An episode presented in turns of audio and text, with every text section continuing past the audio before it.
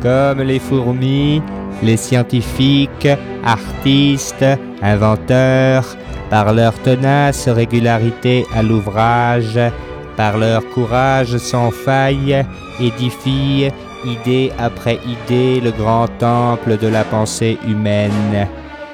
Il est des explorateurs de l'esprit et du savoir que la gloire ne prend pas en son sein.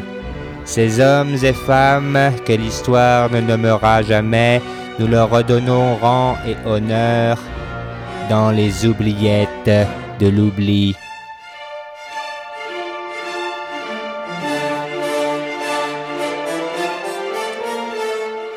Ça faisait bien longtemps qu'on n'avait pas entendu ce bon vieux Médéric Fritterand nous déclarer, euh, nous déclamer pardon, le jingle de cette chronique. Alors aujourd'hui, dans les oubliettes de l'oubli, une invention, ou plutôt une découverte. Une découverte révolutionnaire concernant une des inventions techniques les plus anciennes connues à ce jour. Il s'agit de la roue. Son invention, si elle est dure à dater, est néanmoins estimée à 3500 ans avant Jésus-Christ, soit il y a précisément 5519 ans.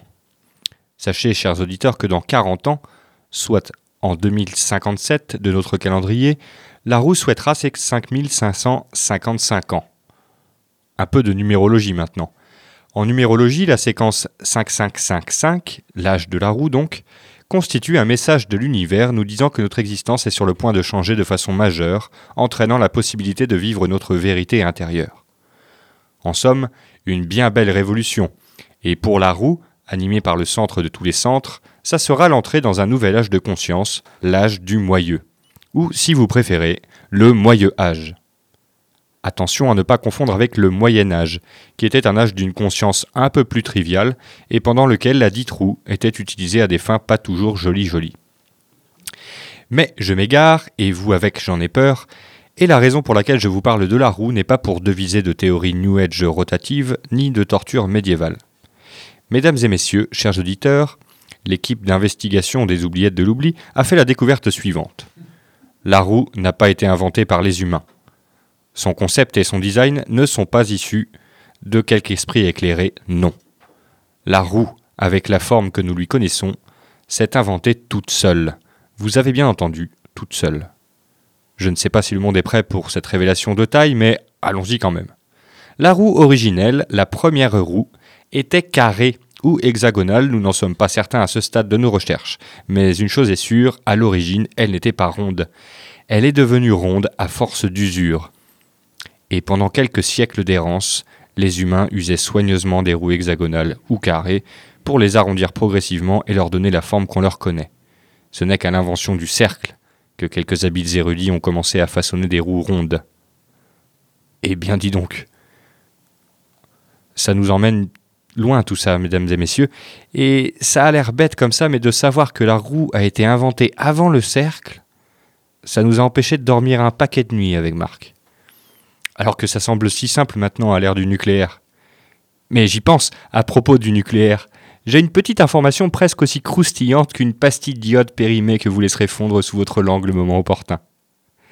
Cette information se nomme Tsutomu Yamaguchi, citoyen japonais, et plutôt que son prénom, c'est ce qui lui est arrivé à un moment clé de l'histoire, qui est intéressant, à l'époque où le terme bombe atomique ne, désignait pas une femme à la plastique conforme aux normes de son époque, mais une vraie bombe, de celle qui explose en tuant plein de gens.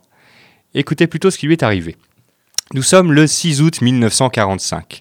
Tsutomu se trouve à Hiroshima en déplacement d'affaires pour son travail lorsqu'une bombe atomique pulvérise malencontreusement la ville. Ce sont des choses qui arrivent, me direz-vous. Tout est réduit en poussière dans un rayon de 2 km et 140 000 personnes périssent dans l'explosion en quelques secondes. Tsutomu, lui, a les tympans crevés, son corps est partiellement brûlé, mais il survit. Trois jours plus tard, Tsutomu retourne au travail car c'est un homme consciencieux et surtout parce qu'il récupère vite car vraiment ces japonais sont sacrément solides. Bref, il retourne à son travail et son bureau se trouve à Nagasaki. Et alors qu'il est en train de décrire la scène d'apocalypse qu'il a vécue à son supérieur qui est certes un peu dubitatif, une seconde bombe s'abat sur la ville faisant cette fois 70 000 victimes, c'est un peu moins. Tsutomu meurt finalement, mais 65 ans plus tard, le 4 janvier 2010, à l'âge de 93 ans. Il est la seule personne officiellement reconnue comme ayant pris deux bombes atomiques sur la tête. Si ça, c'est pas de l'exploit. Alors franchement, le nucléaire, c'est dangereux, tout ça. Vous, croyez pas que c'est dans la tête, non? Ah, Eva.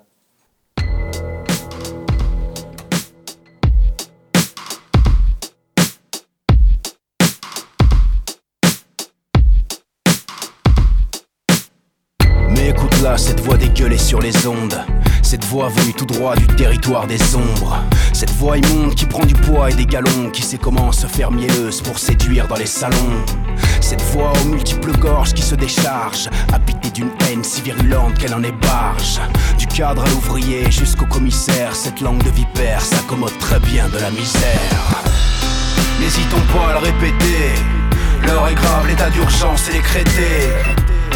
Non pas question de garder le silence, cette voix revient comme un cauchemar, diaboliser nos différences.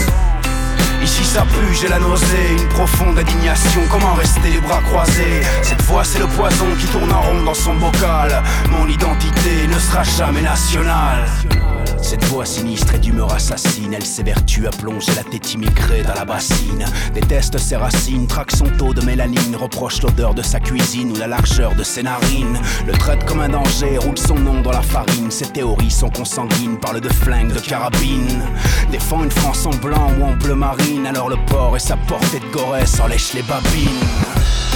N'hésitons pas à le répéter, l'heure est grave, l'état d'urgence est décrété. Non pas question de garder le silence, cette voix revient comme un cauchemar, diaboliser nos différences. Ici ça pue, j'ai la nausée, une profonde indignation, comment rester les bras croisés? Cette voix c'est le poison qui tourne en rond dans son bocal. Mon identité ne sera jamais nationale. Cette voix n'a pas de couleur comme la connerie ou l'ignorance. Elle puise sa force dans la douleur, l'humiliation et les offenses. C'est l'éloquence pour nous monter les uns contre les autres. Elle te rabâche en continu qu'il y a l'étranger et y a les nôtres. Mon identité elle est plurielle, elle est changeante et heureusement Elle n'hésite pas à prendre la tangente. Elle s'inspire de toute culture, s'inspire de toute étoile elle a les bras ouverts et considère tout homme à son égal. Mais cette voix veut me tirer vers le fond, c'est cette voix encore une fois que je combats sans rémission. Dressé contre son ordre, contre sa morale, mon identité ne sera jamais nationale. N'hésitons pas à le répéter, l'heure est grave, l'état d'urgence est décrété. Non pas question de garder le silence, cette voix revient comme un cauchemar, diaboliser nos différences. Ici ça pue, j'ai la nausée, une profonde indignation, comment rester les bras croisés? Cette voix c'est le poison qui tourne en rond dans son bocal. Mon identité ne sera jamais nationale. N'hésitons pas à le répéter, l'heure est grave, l'état d'urgence est décrété. Non pas question de garder le silence, cette voix revient comme un cauchemar, diaboliser nos différences. Ici ça pue, j'ai la nausée, profonde indignation, comment rester les bras croisés? Cette voix c'est le poison qui tourne en rond dans son bocal. Mon identité ne sera jamais nationale. Jamais nationale, jamais jamais nationale identité ne sera jamais nationale. Jamais nationale, jamais jamais nationale. Mon identité ne sera jamais nationale.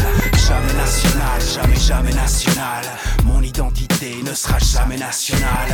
Jamais nationale, jamais jamais nationale. Mon identité ne sera jamais nationale.